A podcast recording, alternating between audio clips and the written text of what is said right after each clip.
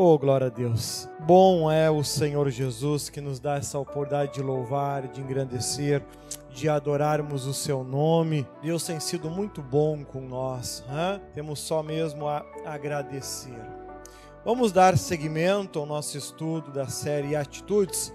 Abra lá no livro de Gálatas, capítulo 4 e versículo 1. Livro de Gálatas, capítulo 4 e versículo 1. Né? Vimos na última terça aqui sobre o capítulo 3, onde ele explica um pouco mais essa transição entre o, Antigo Testamento e o Novo Testamento, né? O Antigo Testamento, o momento onde o povo tinha um tutor que era Moisés e a sua lei, os seus ensinamentos, né?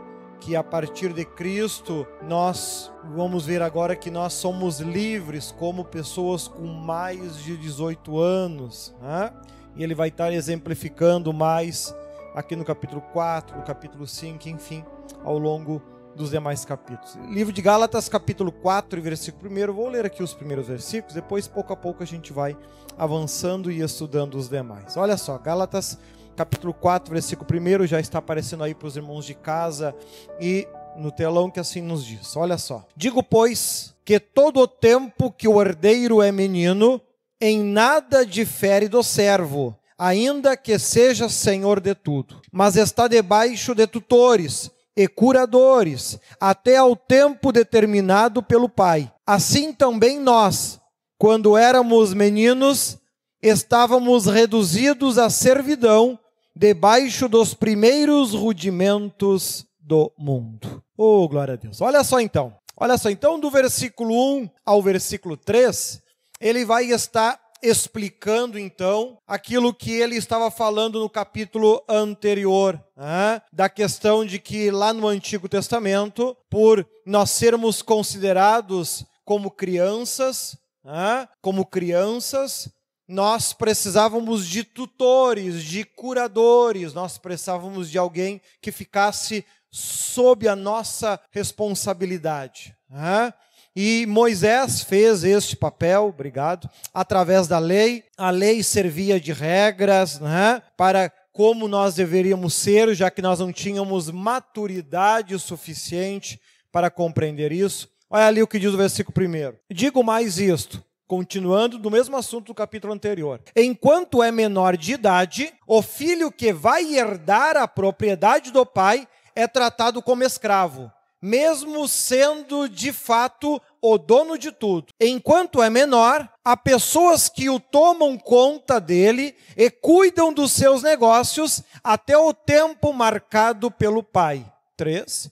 Assim também nós, antes de ficarmos adultos espiritualmente, fomos escravos dos poderes espirituais que dominam o mundo. Então aqui ele está explicando que por, por que, que existiu o Antigo Testamento, por que, que lá existia a lei de Moisés e todos aqueles regramentos, e a partir de Cristo não existe mais. Porque a, o ser humano, ele não tinha maturidade espiritual. Ele ouvia Deus falar, porém ele nunca tinha enfrentado nada, ele não tinha enfrentado problemas, ele não tinha enfrentado lutas, ele não tinha passado, ele não tinha vivido as consequências de uma desobediência. Ele tinha um relacionamento com Deus, a princípio, baseado em uma situação perfeita. Ele vivia no paraíso, não tinha falta de nada, não precisava lutar por nada, conquistar nada, batalhar por nada, porque ele tinha tudo de graça nas suas mãos. Era uma criança, literalmente. Porém, conforme ele foi avançando na sua idade, espiritualmente falando, conforme ele foi avançando na sua idade, chegou num, num chegou naquela idadezinha de criança que já acha que é adulto. Eu me mando, ninguém manda em mim, pai é carrasco demais, exigente demais. Aí Eva resolveu experimentar o fruto que não podia, Adão, para não deixar ela sozinha, comeu junto, e veio a primeira consequência. Ah, veio a primeira consequência, foram expulsos do paraíso.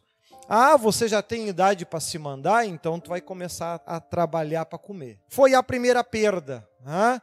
Mas ainda continuavam muito imaturos, né? continuaram ainda avançando em direção a um caminho errado. O comer o fruto foi apenas o primeiro de muitos erros.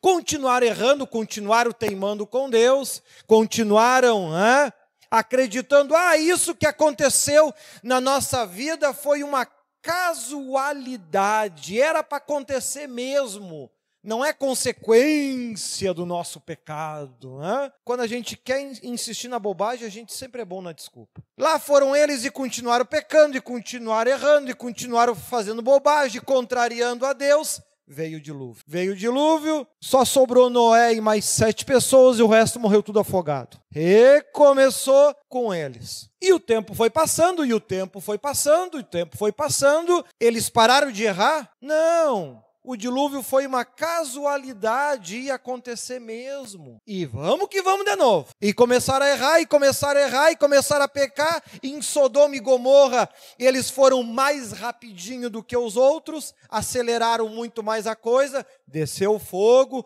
queimou as duas cidades. E os outros aí não se afobaram tanto que nem Sodoma e Gomorra, mas foram brincando com Deus também acabaram se tornando escravos no Egito, Deus os leva para o meio do deserto, lá eles continuam se comportando como criança, porque criança tem a memória fraca, né? ela não guarda as coisas, tu explica hoje, amanhã ela está fazendo errado. Né? Você diz para ela todo dia, tu tem que estar na escola 8 horas, 7 horas tu tem que levantar para tomar café. Fica um dia sem chamar para te ver se ela levanta e toma café e vai para a escola. Não vai, por quê? É criança. Né? E assim o ser humano, lá foi Deus descer e passar a varinha de novo neles, lá no meio do deserto. Só se salvou Josué e Caleb. Aí levanta, aí levanta todos os juízes, se a memória não me engana, 14. Quando o juiz estava descendo o laço, o povo estava direitinho, se comportando. Era o juiz morreu, o povo esculhambava de novo.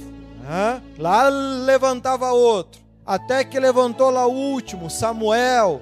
Aí Samuel já estava ficando velhinho, os filhos dele eram caquedo que não valia nada. Aí o povo diz: queremos ter um rei igual todas as nações. Já que eles queriam ter um rei igual todas as nações, eles não pediram, Senhor, nos dá um rei que seja bom. Não, não, a gente quer um rei que seja igual às outras nações. Amém. Então Deus vai dar um rei igual às outras nações levantou Saul, que era ruim igual o rei das outras nações.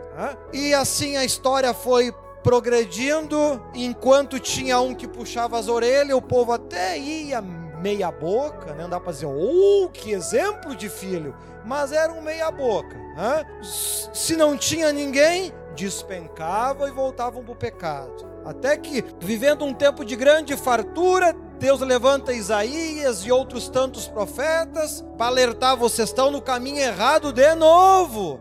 Não, exagero teu. Nós já somos adultos, a gente sabe o que faz. Hã? Mesma história de novo.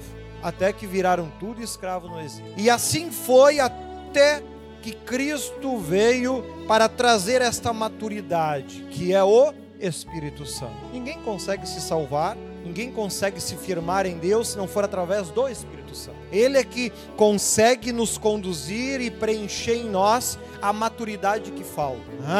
Porque nós, o que que eu conheço de vida? Eu conheço os últimos 43 anos. O que que tu conhece de vida? A idade que tu tem. Ou seja, nada. Agora, o Espírito Santo está aí desde os fundamentos do mundo. São quase 6 mil anos de história. Então, ele tem alguma experiência. Né? Então, ele que nos preenche, ele que nos completa, ele que nos ajuda a termos esta maturidade, ou seja, o Espírito Santo é a maturidade que o crente precisa para se salvar. Por isso que ele é chamado também de consolador, né? porque o juízo nos ajuda a sofrer menos. Então o Espírito Santo ele traz esta maturidade. Então o apóstolo Paulo está falando aqui do versículo 1 ao versículo 3, que enquanto nós não temos esta maturidade, enquanto nós não tínhamos o Espírito Santo, nós fomos escolhidos para sermos herdeiros de tudo. Porém, não tínhamos como ser herdeiros de nada, porque não tínhamos maturidade, éramos crianças. Precisávamos de tutores, de curadores, de alguém que tomasse de decisões no nosso lugar, que mandasse em nós. Né?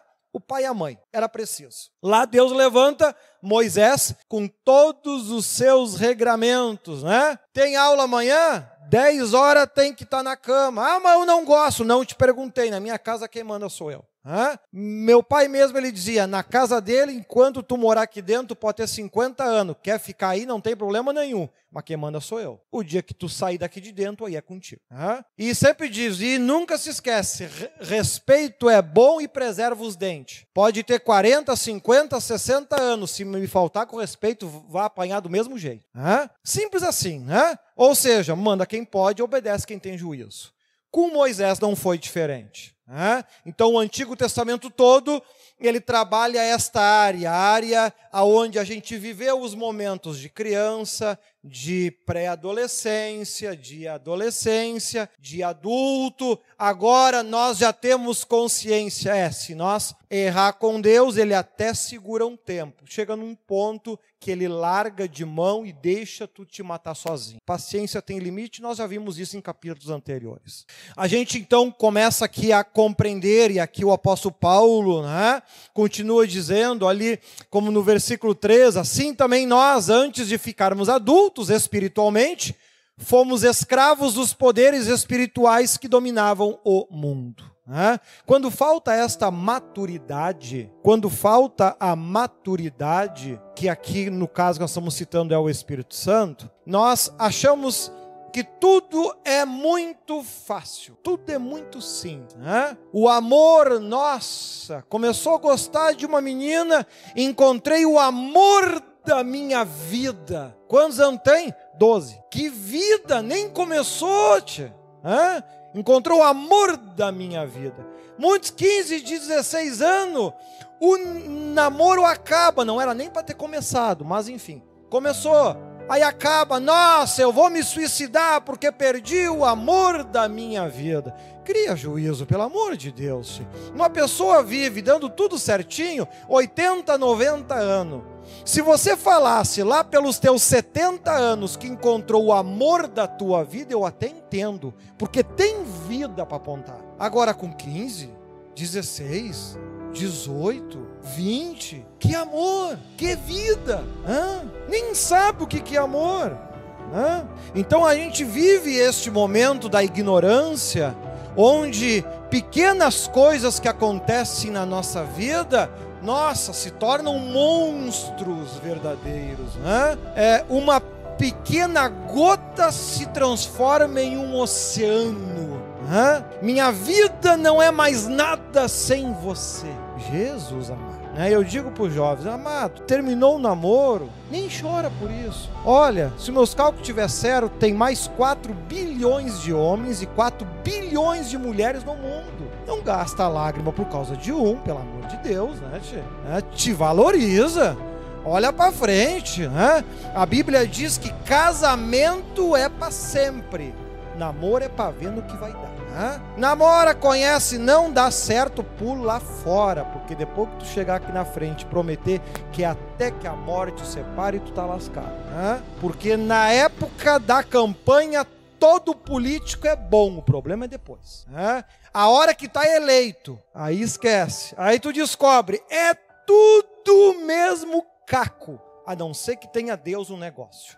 Né? Bispo, eu estou orando para que Deus me dê um marido que preste. Pergunta se tem Jesus. Se ele tiver Jesus, tem chance de prestar. Não tem Jesus?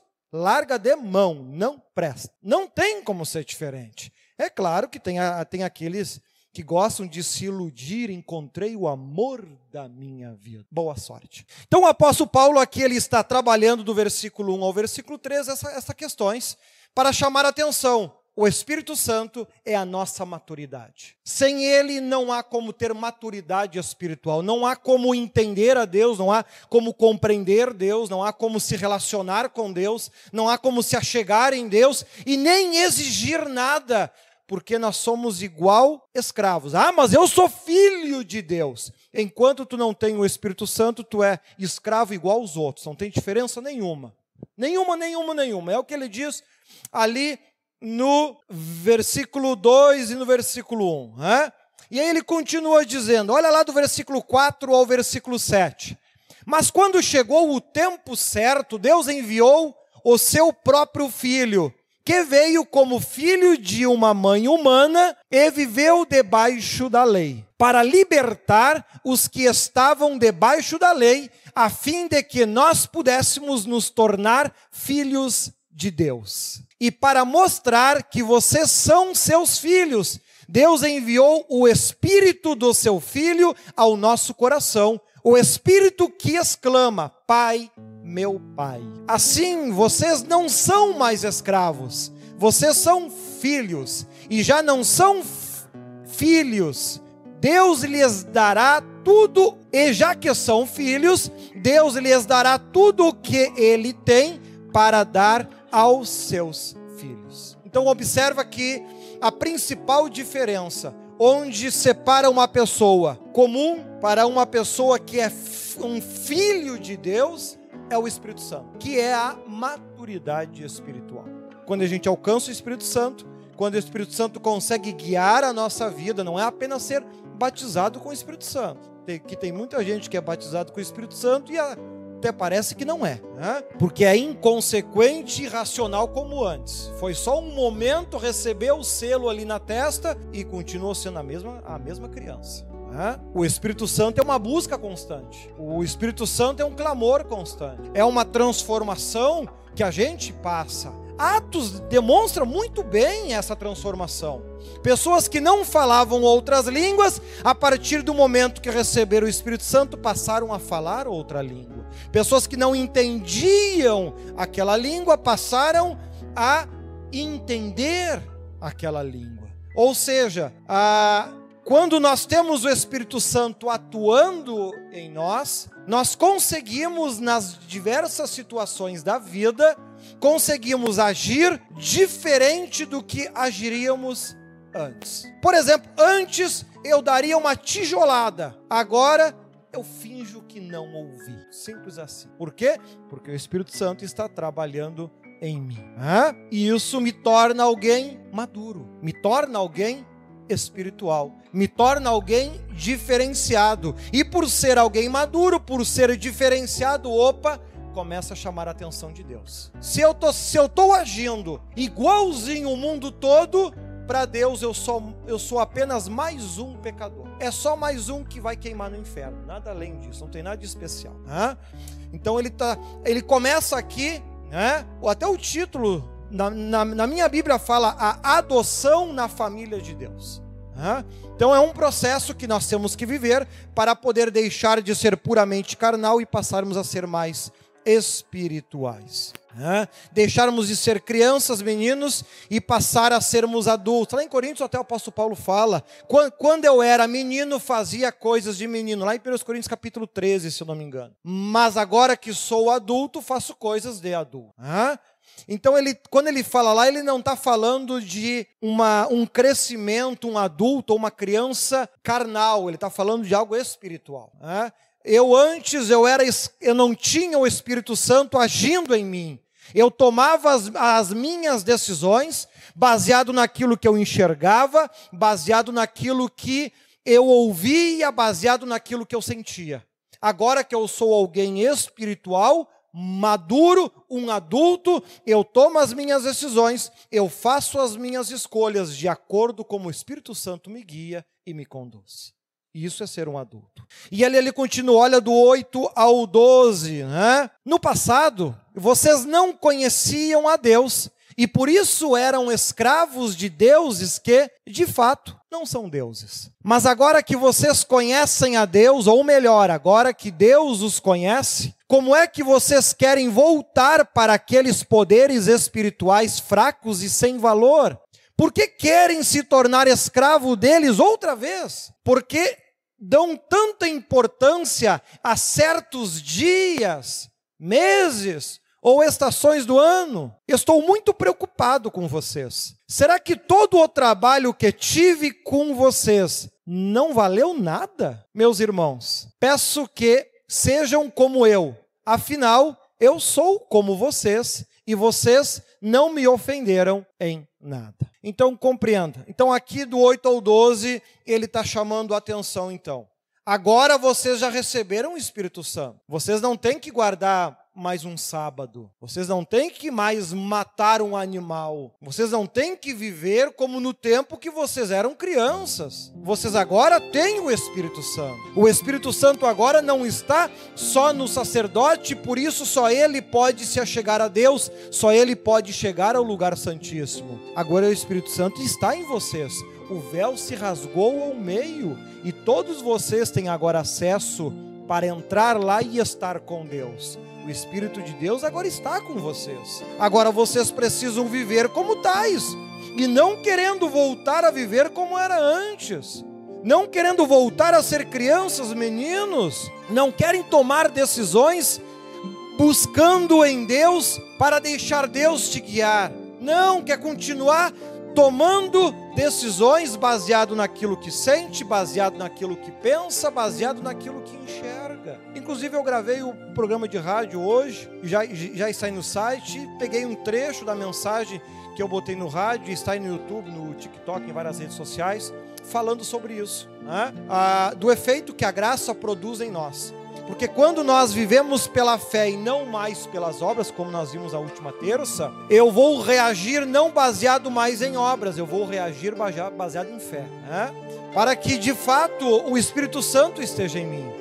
Porque se eu estou agindo baseado em obras, né? se alguém me xinga, eu vou ficar magoado. Se eu estou agindo por fé, eu vou orar por ela. Ou quem sabe vou orar por mim para que eu consiga entender o que, que ela está querendo dizer. Né? Mas eu vou buscar em Deus a direção. Senhor, me ajuda a compreender. Eu não entendi. Né? O que, que é isso? Maturidade. Maturidade para dizer eu não compreendi. Quando é criança, dependendo da idade, tudo ela sabe, não precisa de ninguém. E isso é imaturidade. Então aqui ele está chamando a nossa atenção, poxa vida. Vocês agora têm o Espírito Santo. Deus não enxerga mais vocês como antes. E ele ainda, ainda ele começa a comentar, hum, mas agora, conhecendo a Deus, ou melhor dizendo, sendo conhecidos por Deus. Porque antes, Deus não conhecia vocês. Porque vocês era só era mais um pecador no meio do monte que tem no mundo. Ou seja, vocês não tinham para Deus interesse nenhum porque ele não ama o pecado, ele não aprova nenhum tipo de contaminação. Se tu escolhe essas coisas, tu não tem parte com ele. Simples assim.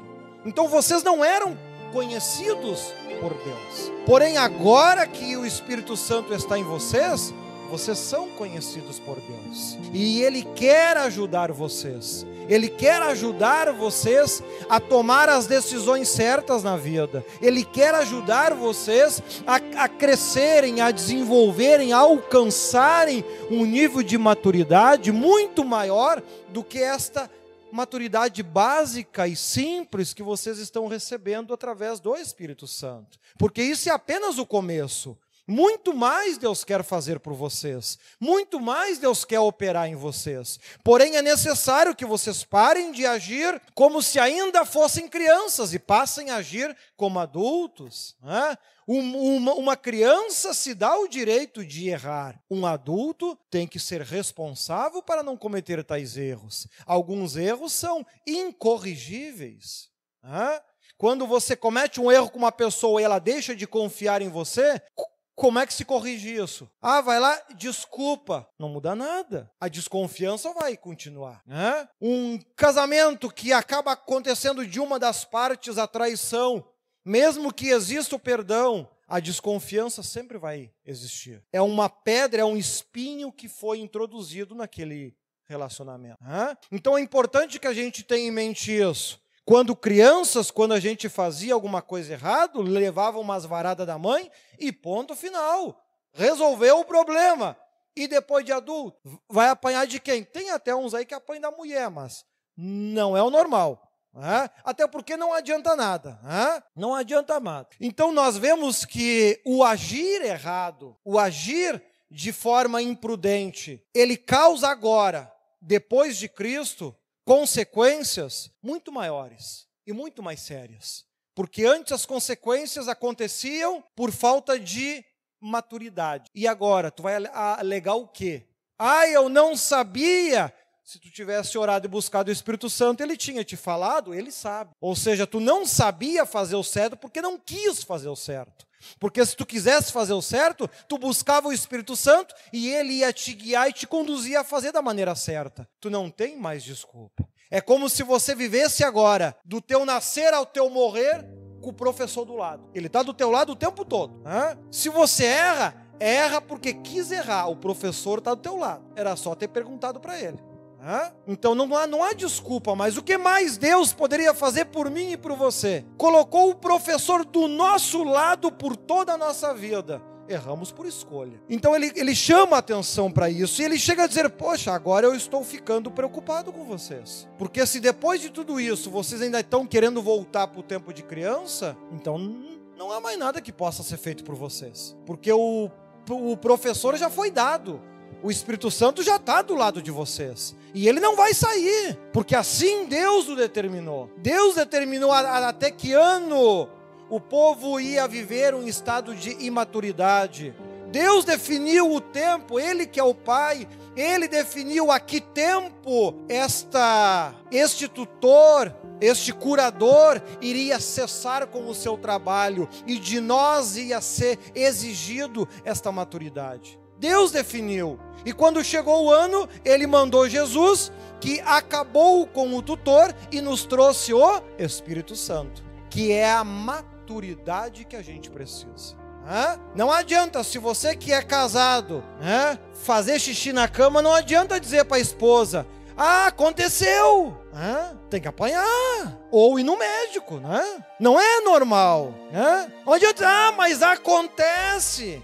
Acontece com criança que, que usa fralda, não com, com barbado velho, né? Tem coisa errada. Então há atitudes que antes Deus aceitava do ser humano aqui na terra, porque eram crianças imaturas. Atitudes dessas que ele não vai aceitar de mim e de você, porque nós agora temos o Espírito Santo do lado 24 horas por dia. Se faz bobagem, faz porque quer, né?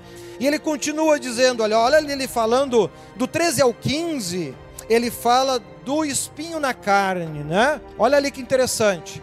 Lembram por que foi que lhes anunciei pela primeira vez o evangelho? Foi porque eu estava doente. Mas vocês não não me desprezaram, nem me rejeitaram, embora o meu estado de saúde fosse uma dura prova para vocês. Pelo contrário, vocês me receberam como se eu fosse um anjo de Deus, ou mesmo como se eu fosse Cristo Jesus. E como vocês estavam felizes, eu posso afirmar que, se pudessem, vocês arrancariam os seus próprios olhos para me dar. O que foi que aconteceu? Então, o apóstolo Paulo, ah, quando ele começou a pregar aqui ao povo de Gálatas, ah, ele especifica mais o que é este espinho na carne que lá em Coríntios ele falou.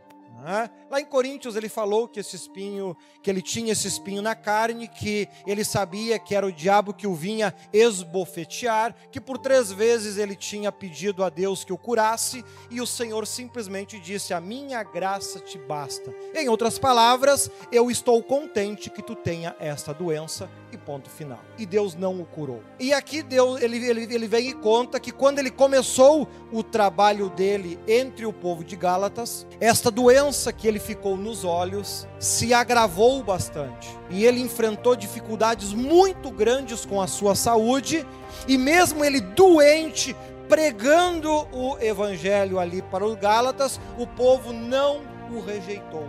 Muito pelo contrário, ficaram felizes e o receberam como se estivessem recebendo um anjo de Deus. Olha a diferença do povo de Gálatas para o povo de Coríntios, né? Então nós vemos que, e aqui ele, ele descreve, e eu fiquei muito feliz por isso, porque vocês não olharam para a doença que eu estava enfrentando, mas vocês olharam para as palavras e os ensinamentos que eu estava levando. Né? Tem, e então a gente vê como é contraditório hoje um tempo onde por vezes as pessoas dizem: Eu vou sair da igreja porque o pastor ele está errado. Eu vou sair da igreja porque o pastor me magoou. Eu vou fazer a igreja porque eu vou sair da igreja porque o pastor não é perfeito. Olha Paulo pregando cura estando doente, pregando o Deus do impossível e ele estando, estando com problemas, dizendo Deus cura e ele doente. E pregando para um povo que ainda estava acostumado com a lei, que a lei dizia que Tu é pobre? Falta Deus na tua vida. Tu tá doente?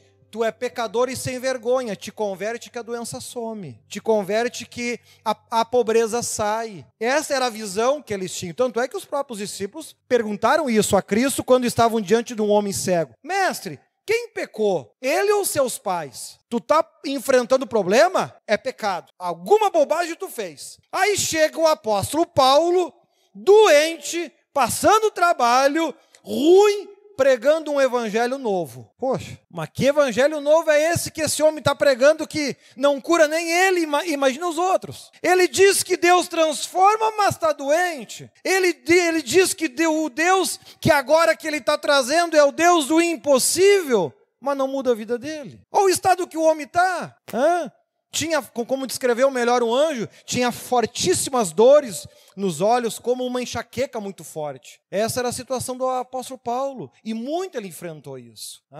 Mas o povo de Gálatas, ele não olhou para o homem, ele olhou para o conhecimento, ele olhou para aquilo que vinha de Deus. Porque eles começaram a perceber: Deus pode até não estar tá curando Paulo, mas se a gente pegar uma peça de roupa que ele tocou e colocar em cima do enfermo, o enfermo é curado. Deus pode não estar tá curando ele. Agora, as palavras que ele ensina, quando a gente pratica, a nossa vida muda. Então é, é verdade. Por que não está acontecendo na vida dele só?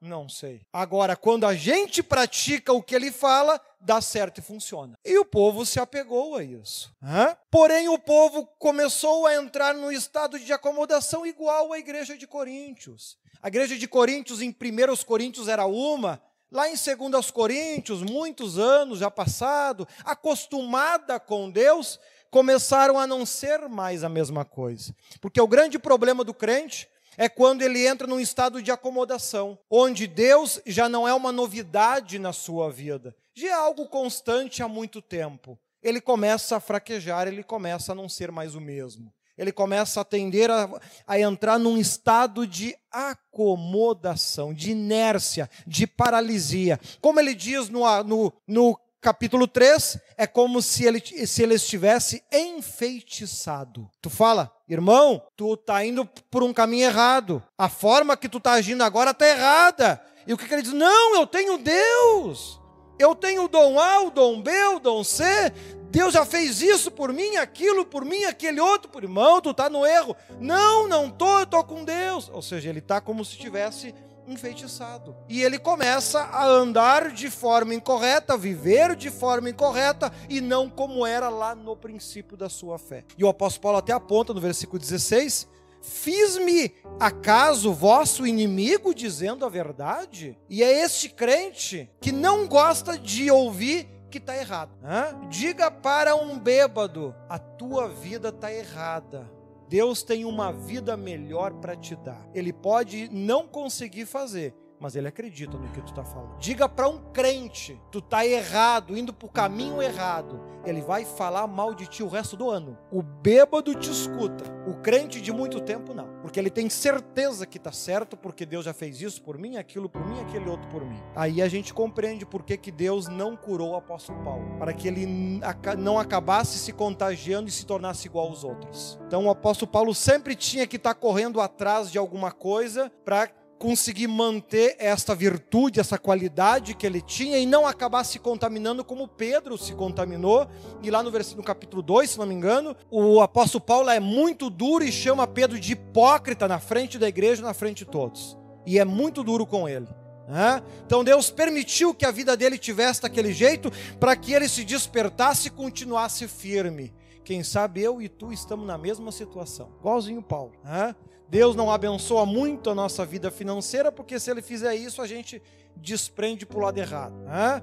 Ele não resolve os problemas que a gente tem na vida, e é gostar de ter problema. A gente gosta, é muito problema. Não é possível, tem que gostar muito, né? Porque, poxa vida, tem dias que eu olho para minha volta, eu só enxergo o problema. Né? Eu digo, Senhor, e as bênçãos? Parece que está me dizendo, a minha graça te basta. Em outras palavras, te lasca e aguenta que daqui a pouco acaba. Não é fácil, mas a gente tem que continuar, porque o Espírito Santo que está do nosso lado está dizendo, não desiste, continua. Tá ruim, eu sei que é ruim, continua, vai valer a pena.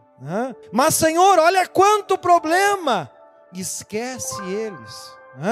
Se a família está incomodando demais, esquece um pouco da família entrega na mão de Deus, né? E viva a tua vida longe deles então, mas não perca a tua salvação. E ele ali dê tempo ao tempo, né? Há tempo de, de se esconder na caverna, há tempo de vencer o gigante, né? Dê tempo ao tempo, né? E o apóstolo Paulo viveu muito isso. E o povo aqui de Gálatas, um povo amoroso, um povo muito diferente, pessoas que realmente compreendiam o propósito de Deus. Tanto é que olha a profundidade que os textos trabalham aqui em Gálatas. Paulo não conseguiu em Coríntios alcançar tamanha profundidade. Ele foi, esses assuntos aqui que ele muito está se, se aprofundando em apenas seis capítulos. Acho que é seis, né? Seis capítulos só. Soma quantos capítulos tem primeiro e segundo Coríntios? Se a memória não me engano, tá, tem quase 30. Com um povo rebelde e teimoso, foram quase 30 capítulos. Quando vem aqui para Gálatas, um povo mais amoroso, com seis capítulos resolveu o problema. Olha a diferença. Hã? Porque antes ele mais passava se defendendo e se justificando e se explicando do que realmente ajudando o povo a receber o Espírito Santo. Aqui já não, é um povo que estava pendendo para o mesmo erro? Claro que sim. Todos nós somos humanos. E a nossa luz, e o diabo que tenta o de Coríntio, tenta o de Gálatas e tenta nós também hoje. É o mesmo demônio, que não muda a sua forma de agir. É exatamente a mesma desde que o mundo é mundo. Né? Mas continuamos, olha lá, ó, do 17 ao 20. Olha só. Esses homens mostram grande interesse por vocês, mas a intenção deles não é boa. Olha só a situação mesmos problemas de Coríntios. Lembra que lá o apóstolo Paulo fala ao povo de Coríntios, superapóstolos. Ah, esses mesmos estavam pregando um evangelho diferente aqui para Gálatas, e Gálatas estava se deixando ir na onda. Ah, o que eles querem é separar vocês de mim, para que vocês sintam por eles o mesmo interesse que eles sentem por vocês. É é bom vocês terem um interesse sincero sempre, e não somente quando estou com vocês. Meus queridos filhos, eu estou sofrendo por vocês, como uma mulher que tem dores de parto, e continuarei sofrendo até que Cristo esteja vivendo em vocês. Como eu gostaria de estar aí agora, para poder falar com vocês de um modo diferente. Estou muito preocupado com vocês. Então o apóstolo Paulo, mesmo com toda a autoridade, com toda a ação de Deus sendo visível aos olhos de todos, ele tem uma tremenda preocupação com o povo, porque o diabo sempre conseguiu conquistar o ser humano com mais facilidade do que Deus. Sempre. O diabo sempre teve lábia maior para conquistar. Ao longo desses 39 anos de ministério, não há nada que a Bíblia cite, fale, que já não aconteceu nas nossas igrejas. Nada. Tudo que ela fala em matéria de dom, a gente enxerga na igreja. Fala de arrebatamento, aconteceu na igreja. Fala de milagres, aconteceu na igreja. Fala de ressuscitar os mortos, uma criança ressuscitou nos braços do pai. Nem pastor era. Então, tudo isso, paralítico andar, andou, andou, uma senhora andou, levantou da cama e foi para a cozinha fazer café para ele depois. Tudo isso aconteceu. E as divisões sempre acompanharam. Sempre tem alguém que fala mal de nós. Graças a Deus por isso. Porque quando tu fala a verdade, tu encontra inimigo. A, divide a cachaçinha com eles para te ver. Tu vai ter amigo de monte. Fala contra para te ver se tu não vai arrumar problema. E aqui não era diferente, porque o diabo é o mesmo.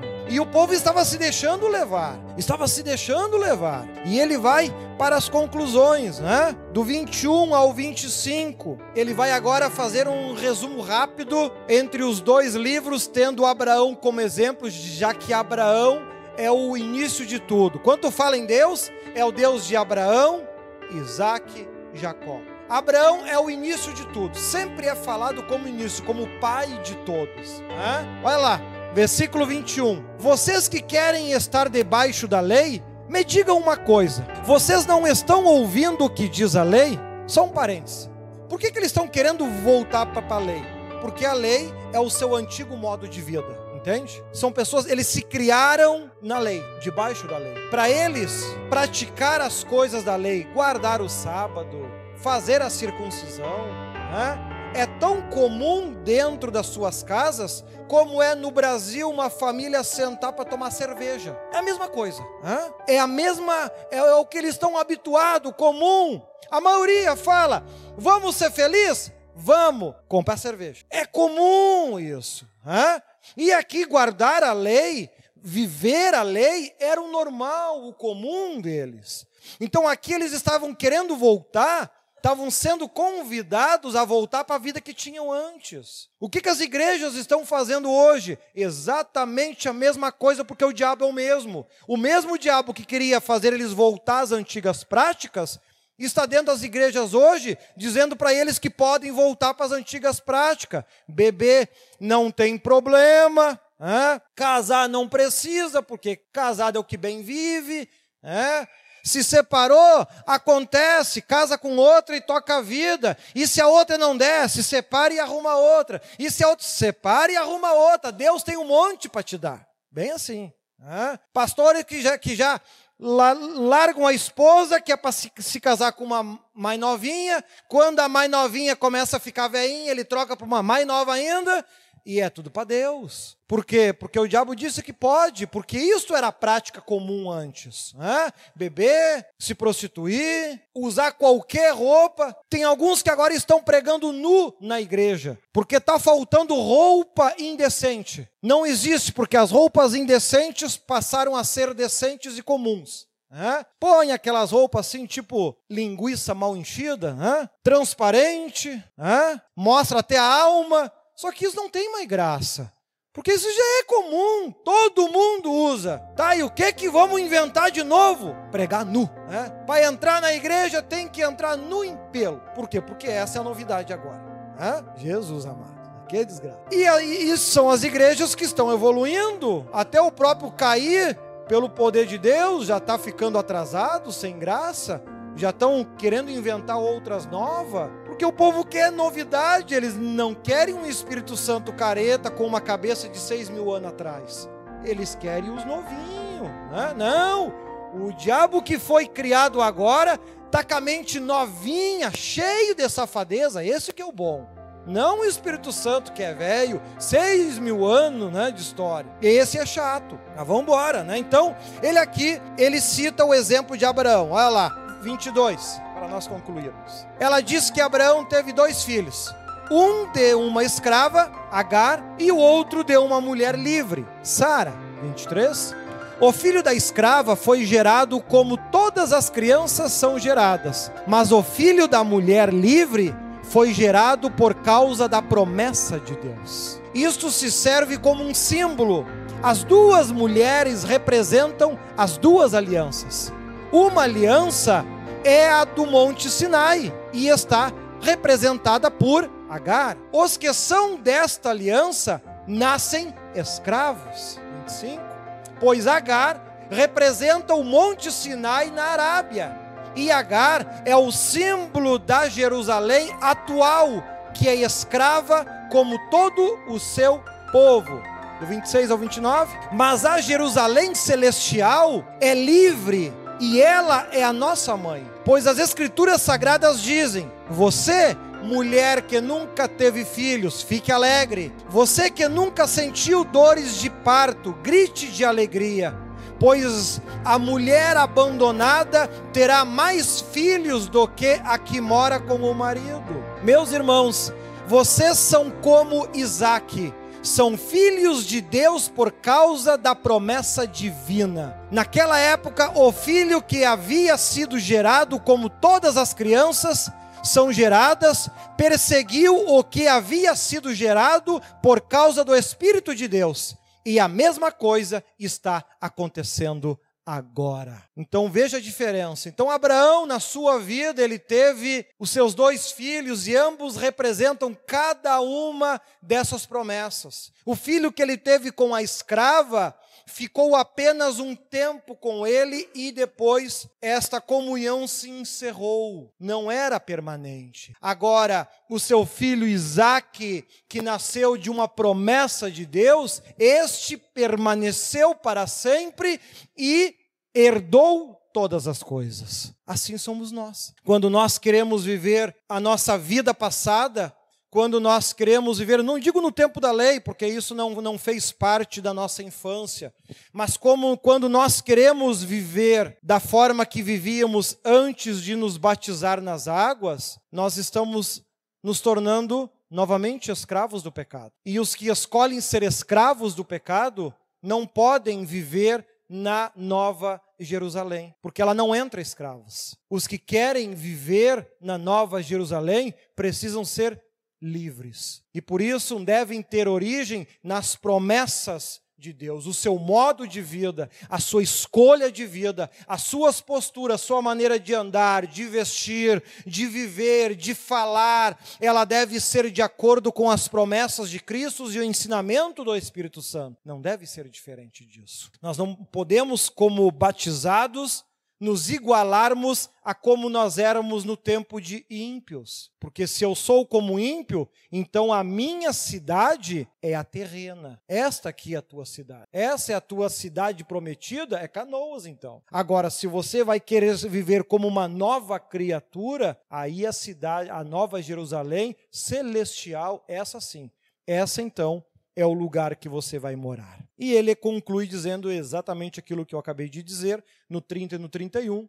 Mas o, o, o que é que as escrituras sagradas dizem? Elas dizem: mande embora a escrava e o filho dela, pois o filho da escrava não herdará a propriedade do pai, junto com o filho da mulher livre. Portanto, meus irmãos, nós não somos filhos de uma escrava, mas de uma mulher livre. Se você escolhe viver do jeito que tu vivia antes de se batizar, você então não tem parte com Deus, não pode entrar no céu e quando Jesus voltar, você fica exatamente aonde é que você vai ficar aqui. Agora, se você mudou a tua forma de ser, de pensar, de agir e vive da forma que Deus tem definido e escrito, aí sim tu pode morar na Nova Jerusalém. Eu não sei por que, que as pessoas defendem esses absurdos nas igrejas, se o livro que eu estou lendo, Gálatas, também está na Bíblia deles. Também está na Bíblia deles. Então por que, que não vivem? Por que, que querem voltar a ser como eram antes de se converterem? Com as mesmas práticas, com os mesmos erros, com o mesmo modo de vida? sabendo a Bíblia dizendo que se voltar a viver como antes não pode entrar no céu, então o teu lugar é aqui. Aí a gente compreende quando Deus fala na nossa igreja, 99% do cristão no Brasil está contaminado. Se Jesus voltasse hoje não subia. Ou seja, as igrejas do nosso país ficariam praticamente intactas. Olha a situação. Grandes coisas vão ter que acontecer sim, para que Deus possa reverter pelo menos em parte isso. Porque com certeza, se o apóstolo Paulo sofria por ver a sua igreja neste estado, imagina quanto mais Deus que deu Jesus Cristo para morrer na cruz por cada um de nós. Jesus Cristo morreu numa cruz para salvar 1%, meia dúzia. A sua palavra continua se cumprindo versículo por versículo, vírgula por vírgula. Desde o que aconteceu na vida de Abraão é a confirmação do que haveria de acontecer milhares de anos depois. Né? Teve os dois filhos, o da escrava não ficou com ele, tudo simbolizando o que haveria de acontecer três mil anos depois.